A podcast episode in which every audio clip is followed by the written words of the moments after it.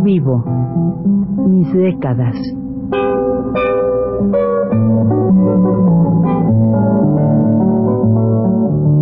Juan de la Cabada, mediante esta serie de programas radiofónicos, narra los momentos más intensos de su existencia como escritor, trotamundos, militante de la condición humana, todo lo cual es ya patrimonio de nuestra mejor literatura.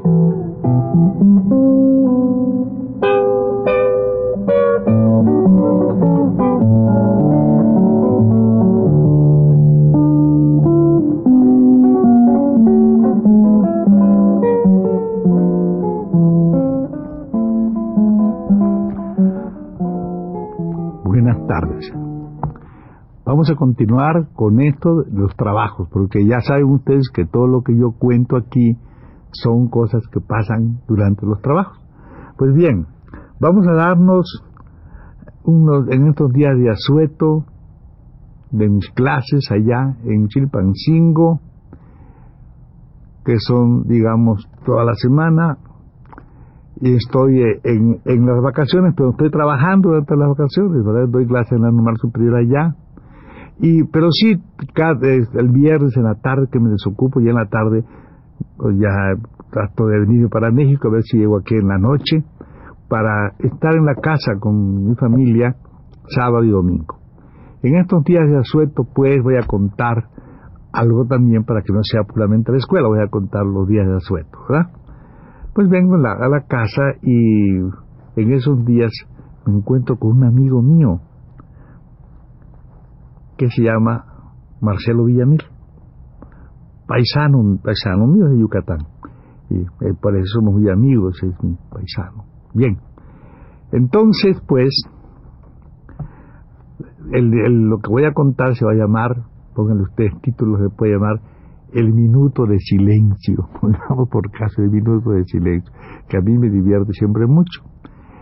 Pues uh, Marcelo este, había estado trabajando en un tiempo, según me dijo, una conversación que tuvimos, estaba estuvo trabajando para que vean ustedes en la, en la cosa, este departamento cultural de, de la Embajada Americana, en la sección de cine. Tienen ellos su cosa de cine. Hacen su propaganda, no crean ustedes que no. Y este muchacho, pues estuvo trabajando, ¿verdad? Eh, llevando el cine a, a, los lugares más, eh, algunos lugares difíciles de la República, ¿verdad? Por el, en el campo, el campo llevaba su, su llegaban ellos con sus proyectores y sus cosas y donde podían, algo así como lo que hacen los, este, digamos, los periodistas ambulantes, muchos de ellos, como saben ustedes, pues son, eh, pues, eh, muchos de ellos, pues, a veces, eh, lo que le llamamos aquí húngaros, son, este, muchos, son, este, gitanos, ¿verdad? Que andan ahí con su cine, con la cosa. Una vez conté que Manolito Altolaguirre también, una vez se puso, el andaluz de Bandodo tan simpático, también se hizo cinematográfico ambulante. Pero estos son con intereses, que ustedes ya saben cuáles son, los intereses de las embajadas, o de la embajada norteamericana, digamos, ¿no? No sé, las películas que serían, serían todas aquellas que favorecen, pues, al imperio, desde luego. ¿eh? Alguna cosa muy sutil, ¿verdad? Pero este cuate trabajaba ahí. Eso. ¿Qué iba a hacer? Pues trabaja uno donde puede y él trabajaba ahí. Pero era muy bonito los, los, los que él me contaba, algunas cosas, como estas, estas cosas en Sola de Vega. En Sola de Vega. En Sola de Vega, él pues iba con, con la gente y de repente hay una fiesta en este lugar. La fiesta consiste en irse al, al río y se va la gente desnuda al río, en el pueblo entero. Y lo curioso del caso es que también los músicos, ustedes hagan así la imaginación de ver a unos músicos desnudos tocando el trombón y tocando la flauta y todas estas cosas, iban en este sitio, en el estado de Oaxaca, en Sola de Vega.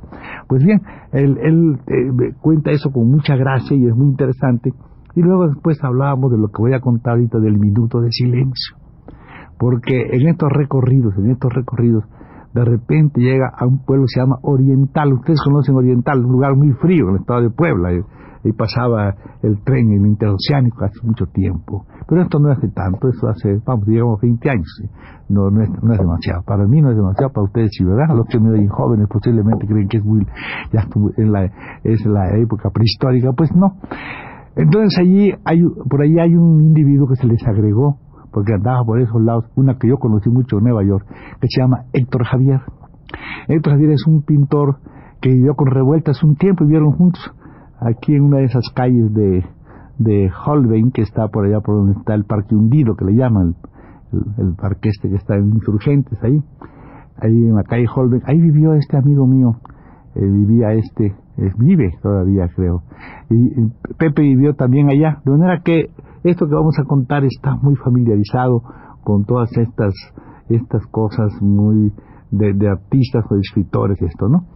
Bueno, eh, en Nueva York vivió, somos muy amigos de esa época y conoció cuando yo estaba también allí, cuando vivía también allí en Nueva York, Abel Quesada, vamos, un, todas estas cosas ¿no? que forman la vida de una persona. Y entonces este amigo, pues, tenía que hablar, en, tenía que llevar el cine a Oriental. ¿verdad? Pero como suele ocurrir naturalmente las, las, eh, la embajada norteamericana, que es la que hace este trabajo, digamos, cultural, llevando el cine ese suyo, por cierto, a todos los lugares, pues hacen la fiesta y ve el, el, presidente municipal, van todos allá, ¿verdad? Porque se tiene importancia y van a hablar de todo. Y mi amigo entonces, este, mi amigo, que era el responsable de esto, Marcelo Villamil, con esa voz que tiene un poco así honda, empieza a hablar sobre todo el, desarrollo, lo que están haciendo, el cine y todo, y dice, y lástima que esté ausente, dijo así, ausente, un, un gran pintor que venía con nosotros, dice, Héctor Javier, lástima que esté ausente. Ausente quería decir que, se, él, sería, él, para él era que se había quedado en otro pueblo, ¿verdad? Pero el presidente municipal toma eso de ausente en esos lugares, como ustedes saben, pueblos donde matan gente y todo aquello, lo tomó como si estuviera muerto. Y entonces después que, que acabó mi amigo, se levantó corriendo y dijo, yo pido que se ponga de pie todo el público y que hagamos un minuto de silencio por, por, este, por, por, este, por este artista ausente. Todo el público que se puso, ¿verdad? en, pie, pero en ese el Lidia Mil estaba muy atento porque podía venir de un momento a otro el ausente, ¿verdad? Pues no estaba, no estaba muerto. Entonces de repente que lo ve, que venía por ahí, sale con mucho disimulo, se para en la puerta, no entres, le dice, no entres, que estás muerto, estás muerto. Y no quería naturalmente que, que entrara el otro, porque yo el presidente municipal lo había dado por muerto, y si llega, si llega si llega a entrar, pues imagínense ustedes lo que se forma contra esta, contra los cuatro. Bueno, entonces, claro, este, todavía eso circula, eh, tanto entre él cada vez que nos vemos, yo me acuerdo del ausente de Héctor Javier y también Villamil con que comeré esta tarde, probablemente me invitó este, a comer, pues también cada vez que lo veo me acuerdo de sus, de sus, de, de, la, de la cosa de Sola de Vega, ¿verdad? Este vestido desnudo entre todos los campesinos aquellos, ¿verdad? Que entran allí y las cosas que le pasaban, cosas verdaderamente terribles que pasan en estos pueblos donde a veces, como ustedes saben, no hay pues baño, ¿no? Está todo muy escaso, no hay baños, ¿no? hay que andar en la calle, ¿no? En el, este, al aire libre, pudiéramos decir, ¿no? hacer las necesidades al aire libre y todas esas cuestiones curiosas, que a mí, por mi parte, sí me gustan, pero yo creo que mucha gente decirá verdaderamente incómodo, a mí no me parece incómodo.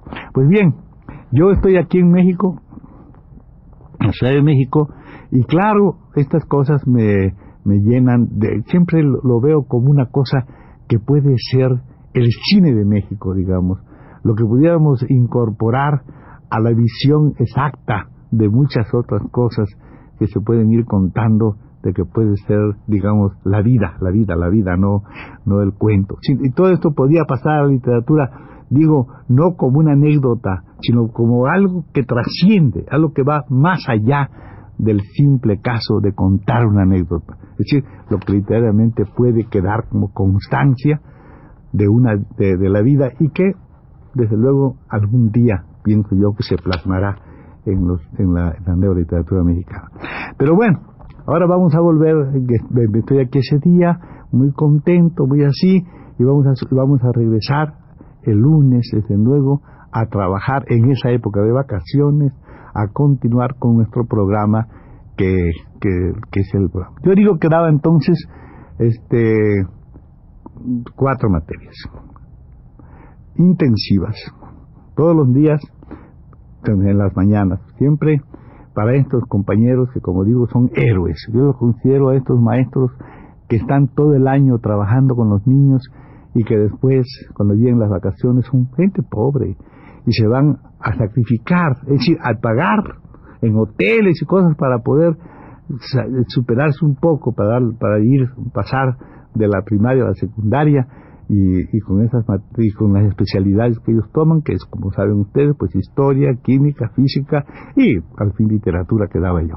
En, mi, en, en lo que daba yo de literatura, pues les, lengua y literatura, vamos a hablar, por ejemplo, una clase, gramática histórica. Bueno, gramática histórica, a mi juicio, no debía estar en la, en, creo que ya no está probablemente, porque yo siempre estuve diciendo, ¿por qué ponen esta materia? ¿verdad? Si esta materia debe estar incorporado a lo que se llama español superior, ¿verdad? que es una materia que daba yo, español superior, literatura iberoamericana, lingüística romance y gramática histórica. Pues tanto la lingüística romance como la gramática histórica pensaba yo que debía estar en español y que en lugar de que fueran los tres años que llevan los compañeros. Fuera, en lugar de una hora fueran dos, por ejemplo, y que los que están en las especialidades, digamos, técnicas, que muchas veces no saben redactar una cosa, saben mucho de la técnica, es decir, la química de, de, los reactivos y de componer, pero no, pero, en la, pero escribir un informe o algo así, pues están escasos, entonces también se les debe dar dos horas, pienso yo, cuando menos, a los compañeros que están de, dos años, digamos, dos años de, de superior a los compañeros que están en técnicas. Pues bien, este, yo les decía que, que eh, esto debía incorporarse a esta materia. Luego contaré, si tenemos tiempo, si tenemos tiempo, este, contaremos en el próximo programa la naturaleza de las especialidades de las clases que se daban. Y hay otra que se llama didáctica de la especialidad, que también trataremos de observar aquí si este trabajo que estamos haciendo aquí sirve también para estudiantes, para muchachos que estudian la, en la universidad, que ojalá también me oyeran. Hasta la próxima, pues.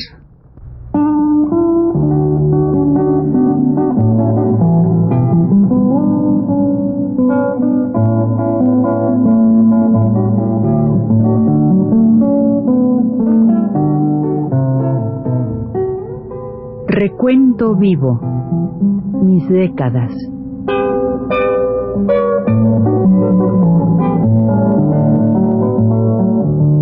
Juan de la Cabada, mediante esta serie de programas radiofónicos, narra los momentos más intensos de su existencia como escritor, trotamundos, militante de la condición humana, todo lo cual es ya patrimonio de nuestra mejor literatura.